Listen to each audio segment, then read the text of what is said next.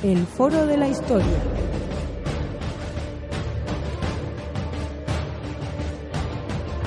El pasado tiene mucho que contar.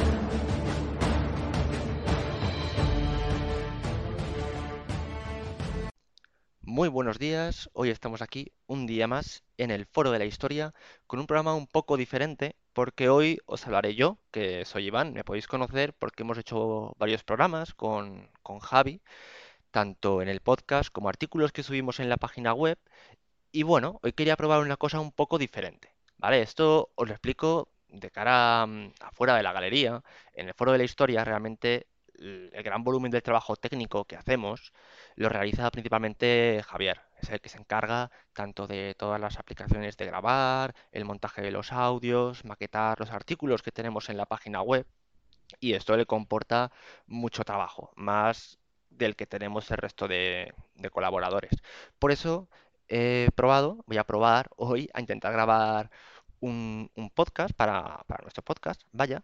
Y bueno, y si alguna cosa que creáis que pudiéramos mejorar, comentadlo en los comentarios, ¿eh? Por supuesto, que queremos mejorar esto, y esto hacerlo lo mejor posible y a ver si yo ya a nivel personal aprendo un poquito a cómo hacer esto. Vale, y en el podcast de hoy, ¿de qué vamos a hablar? Vamos a hablar de un momento particular muy interesante, que es cuando el ocaso de la dinastía carolingia en Francia en torno al año 1000, concretamente esto es el siglo X, y la llegada al poder de los capetos. ¿Vale? Para ello, bueno, pues he usado, aparte de manuales de historia medieval que tengo por casa, tanto apuntes de la carrera, un libro que se llama La formación de Francia, de Alianza Editorial, que me pareció muy curioso porque lo escribió Isaac Asimov, que, a ver, a mí Isaac Asimov me suena, bueno, pues de la ciencia ficción, ¿no? Porque es el que hizo la saga de la Fundación, no sé, es muy conocido y cuando lo vi me extrañó porque decía, ostras, no sabía yo que este señor, aparte de ciencia ficción, también escribía sobre historia. Pero, pero muy bien, ¿eh? La verdad. Yo pensaba que no, pero me gustó mucho el libro, mm, muy, muy divulgativo, ¿no? Muy, muy sencillo lo que explica, muy, se, da muy, muy bien a entender y, y luego es suficientemente riguroso como para tenerlo en cuenta, ¿eh? Yo, si lo veis algún día por ahí y lo podéis comprar o lo que sea, una obra muy recomendable. En cualquier caso, eh, de esto vamos a hablar hoy, ¿de acuerdo? Bien, comencemos situándonos, ¿vale? A ver, el Imperio Carolingio, esto quizá os suena, Carlomagno fue coronado en el día de Navidad del año 800, Fue un rey que creó un imperio que, bueno, ocupaba varios de los actuales países de Europa, como pueden ser Francia, Bélgica, Holanda, Suiza, parte de Alemania y Austria, el norte de Italia y parte del norte de la península ibérica. Fue un momento de esplendor, fue una especie de recuperación de la antigua gloria del Imperio Romano por un breve momento de tiempo. Porque lo que pasaba era que, pues, por su personalidad, por su carisma, Carlomagno fue un rey que, aun con todos los inconvenientes de la época, consiguió mantener el control sobre todo este gran territorio. Pero ¿qué pasa? Que cuando Carlomagno muere, sus hijos empiezan a luchar entre ellos, a repartirse el territorio, no eran tan capaces como lo había sido su padre, y con sus nietos lo mismo. Además, se va, se va a juntar la llegada de las incursiones de los vikingos, que esto, al fin y al cabo, se va a traducir en que las sociedades, las comunidades, van a aglutinarse en torno a la nobleza local, que van a ser los que son capaces de defenderlos en primera instancia entre las guerras de nobles o contra los vikingos, y el poder real poco a poco va, va a ir menguando. Va a ir menguando hasta el punto de que realmente los nobles van a ser los que van a gobernar directamente sobre sus territorios y el cargo de rey sería pues eso, pues un cargo únicamente a nivel de título, de este señor es el rey y le debemos lealtad, pero luego hacemos lo que queremos. Un ejemplo para ver esta decadencia lo tenemos en la marca hispánica.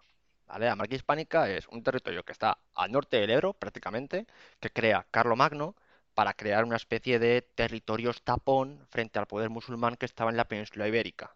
Entonces, claro, conquistan esta franja que no es, no delimita directamente con el Ebro, pero casi casi, y ahí ponen, crean una serie de condados al cual ponen unos gobernantes, unos condes. Claro, en un primer momento estos condes eran nombrados en su mayoría entre nobleza franca y eran nombra- nombrados desde el poder central, ¿no? Desde Aquisgrán o donde estuviera. Y cuando estos condes morían, el título del condado volvía a la corte real y el rey volvía a nombrar a otro conde franco. Con el paso del tiempo y el debilitamiento del poder carolingio, ya estos nobles que se nombraban ya no eran francos, eran nobles autóctonos de la zona, que a ver, que tiene sentido porque al fin y al cabo son los que más podían conocer el territorio.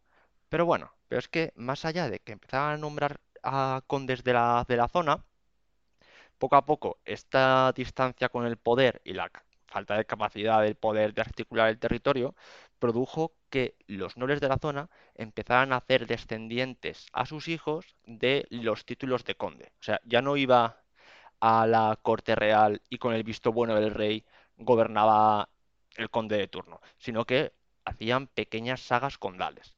Al principio muy dependientes de Francia, pero lo mismo. Pero con el tiempo prácticamente acabaron gobernando sus territorios sin ningún tipo de dependencia francesa, más allá de, de, bueno, de la dependencia nominal. Entonces, el caso de la marca hispánica me parece muy curioso porque lo que pasa en la marca hispánica acaba pasando muy parecido en el resto de Francia. Por lo que cuando llegamos a finales del siglo X, en torno al 980, tenemos una Francia muy dividida, con un rey que prácticamente es rey y ya, y no tiene ningún tipo de capacidad de poder de hacer nada, y una nobleza muy atomizada. Esto nos lleva al 987 después de Cristo, a mayo, al mes de mayo, cuando el rey de entonces, que era Luis V, el séptimo descendiente de Carlomagno, muere en un accidente de caza. Muere sin ningún tipo de descendencia a los 20 años. Este Luis V le llamaban Luis V el Holgazán, que bueno, es curioso el nombre, pero es que si nos ponemos a pensar realmente, el holgazán le llamarían, pero es que tampoco podía hacer gran cosa. Su, el título real no le daba ningún tipo de prerrogativa frente a una nobleza que, lo que estábamos diciendo antes, actuaba sin ningún tipo de ligación real más allá de la que hiciera falta sobre el papel, quiero decir. E incluso las propias leyes eran dictadas por estos nobles. Entonces, claro, el Imperio Carolingio no era ni la sombra de lo que fue. Además, en el 911, la parte del antiguo Imperio Carolingio que correspondía con Alemania, en ese año murió el último rey de allí, que era del linaje carolingio.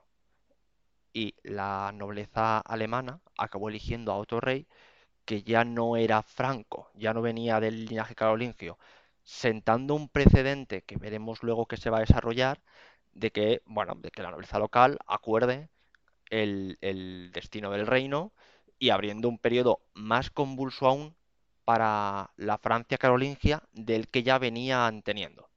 Con todo esto, aunque estamos diciendo que era un periodo muy convulso, tenemos que, bueno, tengo que destacar que es un periodo convulso a nivel político, ¿vale? Porque había una ausencia total de poder central. Pero no lo fue a nivel económico, porque en este siglo, en el siglo X, se van a dar una serie de cambios en la agricultura que va a permitir un aumento de la capacidad de producción de alimentos y por tanto un aumento de la demografía que no se experimentaba prácticamente desde, desde la época del Imperio Romano, ¿vale? Estamos hablando de que el arado se va a adaptar a una especie de arado algo más complejo que sea capaz de trabajar pues, los suelos duros y los y húmedos del norte de Europa y también se desarrollarán una serie de collerías, ¿vale? De, de- collares para poner a los animales de tiro y de herraduras que van a mejorar mucho la capacidad de la presión sobre la tierra. Además, junto con esto, también se cambiará el buey como animal de tiro por el caballo, haciendo que con todo esto junto se pueda tirar del, del arado con cinco veces más fuerza. Y, bueno, claro, pues entonces todas estas regiones que están alrededor del Canal de la Mancha, que antes eran agrícolamente más pobres, van a comenzar a experimentar un proceso de, de, bueno, de aumento, de aumento de producción. Y sumándolo a esto, también hay que destacar que aparecerán, se van a multiplicar y se van a difundir por todo el territorio los molinos de agua, es un tipo de construcción hidráulica, de, fuerza motriz, que, vale, ya se conocía en época romana, pero que llevaba mucho tiempo en desuso. Entonces, van a aparecer cientos, van a aparecer prácticamente miles. Van a permitir que a través de las corrientes rápidas de los ríos del norte de Europa se pueda crear una fuerza que va a aumentar mucho pues el, el- el tiempo para, para moler el trigo, para utilizar herramientas que permitan cortar, entonces aparecerán más aserraderos. Tenemos que tener en cuenta que prácticamente desde este momento hasta la invención de la máquina de vapor, la principal fuerza motriz de Europa va a ser el, molino hidráulico. Entonces, quiero destacar esto, ¿eh? que aunque estemos hablando de que a nivel político sea un momento muy descabezado, a nivel social, bueno, socioeconómico, se va a empezar a dar esta revolución que va a haber en torno al año 1000, que va a crear un crecimiento demográfico en Europa que llegará prácticamente hasta el siglo XIV. Cuando las guerras, las hambres, la peste negra trunque la, trunque el sistema feudal y tengan que buscarse soluciones nuevas. Bueno, volviendo a la muerte del último carolingio, de Luis V, tenemos que hablar de uno de los grandes señores de la Francia de la época, que era Hugo Capeto. Esto de Capeto no era un apellido en sí, sino que se le conocía así por una capa muy particular que utilizaba en algunas funciones que hacía como abad. Pero en cualquier caso, esta especie de sobrenombre acabó tomando el nombre de la dinastía. Bien, pues Hugo Capeto era prácticamente el noble más poderoso del norte de Francia, que tenía unos territorios que estaban alrededor de la ciudad de París, incluyéndola, que ya para entonces era una de las ciudades más importantes de Francia. Y bueno, y aparte de esta isla eh, de control territorial que tenía alrededor de París, también había algunos otros territorios dispersos por Francia, pero bueno, la cosa era que era lo suficientemente poderoso para que o él o su padre hubieran podido arrebatar militarmente a alguno de los últimos carolingios el trono francés.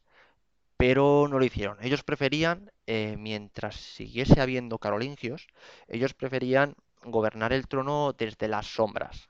Es decir, manipular al rey para, para gobernar ellos, que quizás no era una posición tan glamurosa, pero desde luego sí que lo era más tranquila.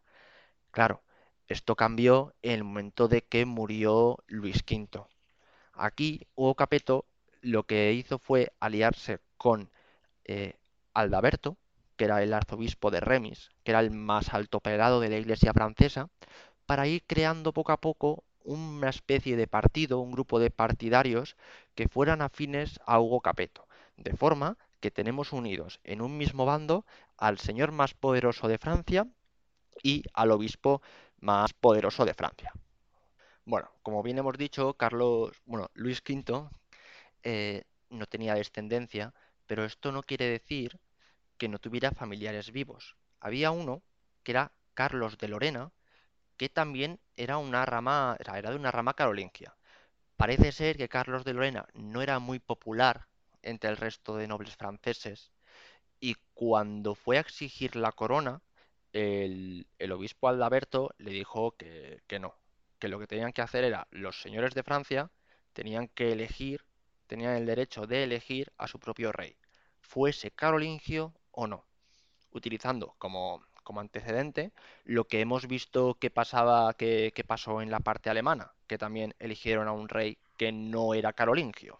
Con todo esto, los nobles se reunieron en verano del 987 y efectivamente Hugo era el hombre adecuado. De hecho, tanto por los preparativos políticos que había hecho como por la falta de un candidato alternativo real, acabó siendo elegido por unanimidad. Además, Hugo estaba mejor posicionado que los carolingios para ejercer el poder real, porque Hugo poseía tanto tierras como soldados como dinero para poder gobernar sin tener que pedirle los soldados y el dinero a nadie. Entonces lo ponían como un candidato fuerte. Aunque aun habiendo sido elegido por unanimidad, aún así tuvo que hacer frente a varios problemas nobiliarios, porque en Francia se había ido desarrollando lo que conocemos, bueno, pues como la pirámide feudal, ¿vale?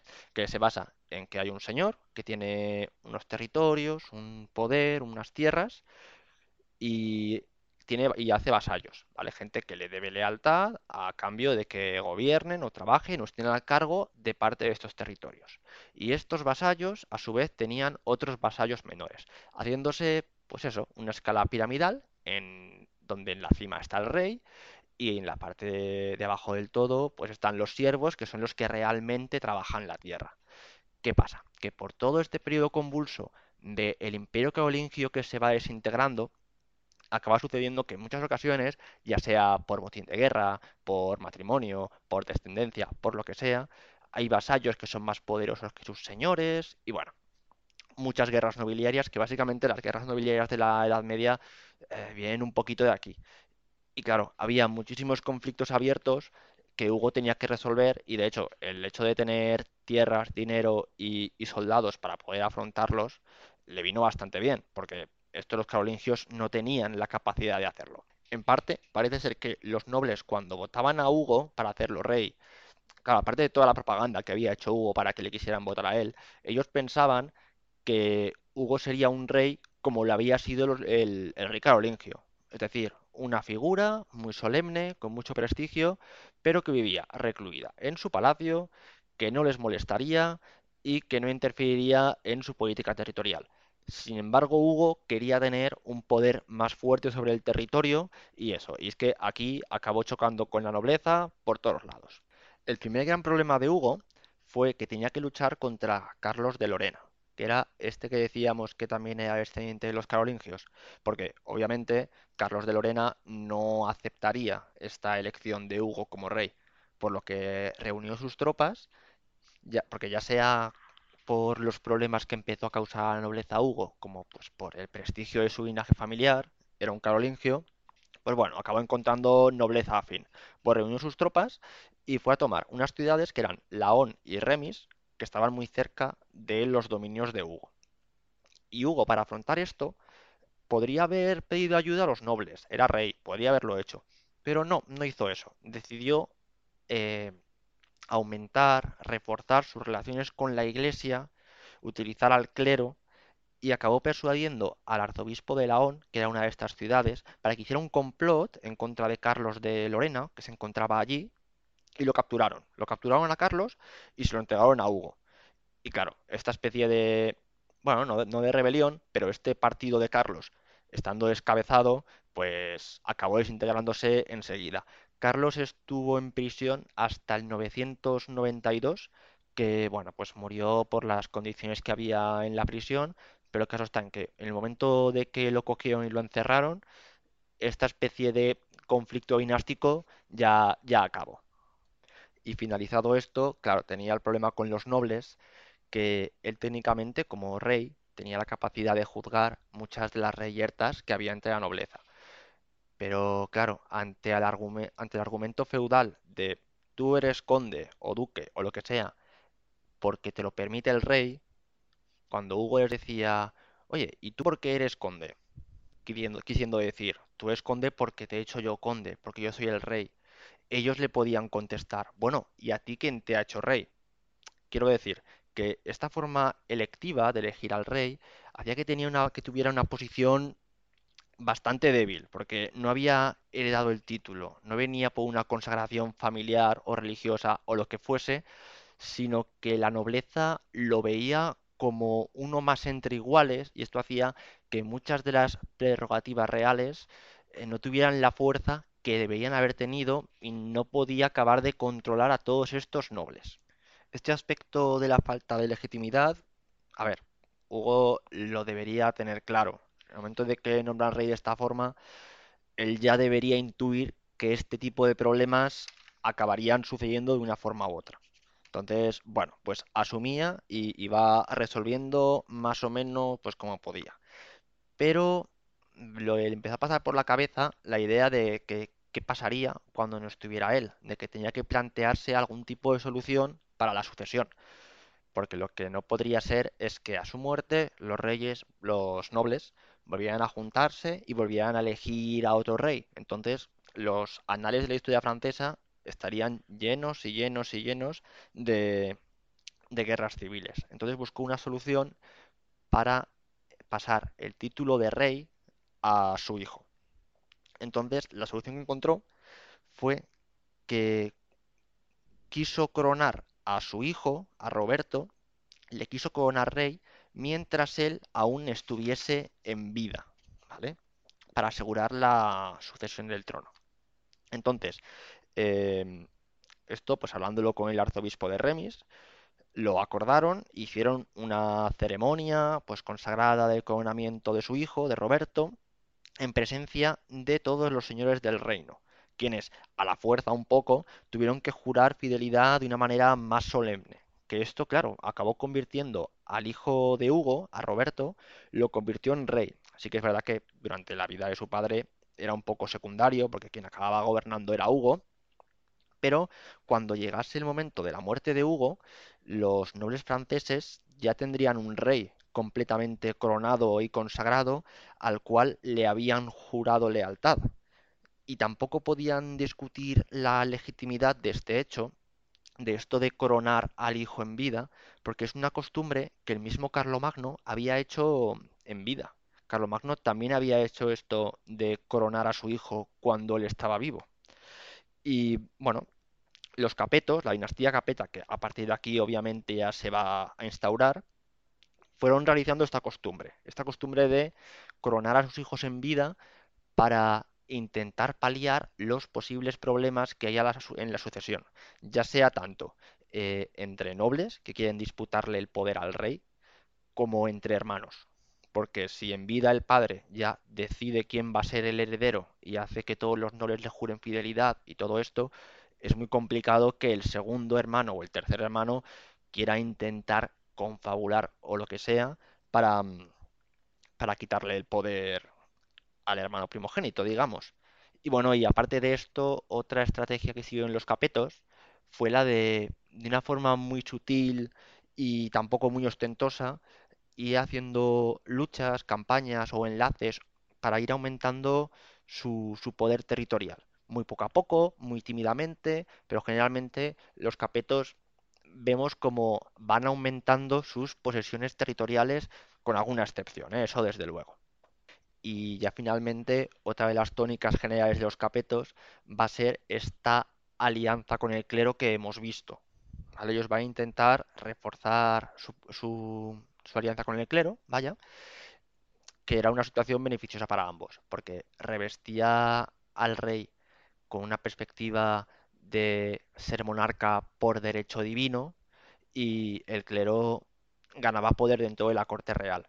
Claro, esto, si algún noble mmm, rechazaba el poder real, quizás él podía rechazar el poder real y enfrentarse al rey, aunque la iglesia le dijese que eso no estaba bien. Pero claro, le planteaba el problema de que igual sus hombres, sus vasallos, igual no pensaban lo mismo. Y si ya es grave enfrentarte a un rey que se supone que tú eres noble en tanto a que el rey lo permite, eh, también te enfrentas contra el rey contradiciendo lo que dice Dios, contradiciendo lo que dice el clero. Y aquí está poniendo muchos argumentos a tus vasallos para no hacerte caso. Entonces, la verdad que para, para legitimar una dinastía, estos tres aspectos, lo de coronar al hijo mientras estés en vida, el intentar aumentar el poder de tu familia y la alianza con el clero les acabaron saliendo bastante bien. La jugada le acabó saliendo bastante bien. Y bueno, y así fue como Hugo Capeto tuvo una posición bastante frágil durante su vida en el trono, pero consiguió establecer una dinastía suficientemente sólida. Y, y con esto, con el, el, final del reinado de Hugo Capeto, dando por hecha la coronación de, de su hijo, de su hijo Roberto, vamos a dar por finalizado el programa de hoy. Es probable que en alguna, en algún otro, en alguna otra semana podamos seguir hablando de los reyes franceses, podríamos retomarlo a partir de donde lo hemos dejado, ¿no? Quizá el reinado de, de, Roberto II, no sé, habrá que ver cómo vamos de volumen de trabajo, cómo vamos con las programaciones de podcast. En cualquier caso, esto, lo que os decía al principio, ¿eh? Tenemos en iVoox la caja de comentarios, pues, pues nos queréis comentar, oye, mira, me ha gustado esto, oye, mira, esto no nos ha gustado nada, oye, cuando nos hables, eh, explícanos más estos temas o menos estos. Eh, en serio, ¿eh? O sea, cualquier aportación estupenda. Y, y nada, y aquí creo recordar que es este momento en el que Javi siempre comenta que nos podéis seguir en Twitter, en Evox, en Spotify, creo que en Apple Podcast, también en la web del Foro de la Historia. Y, y nada, y con esto acabamos por hoy. Así que adiós.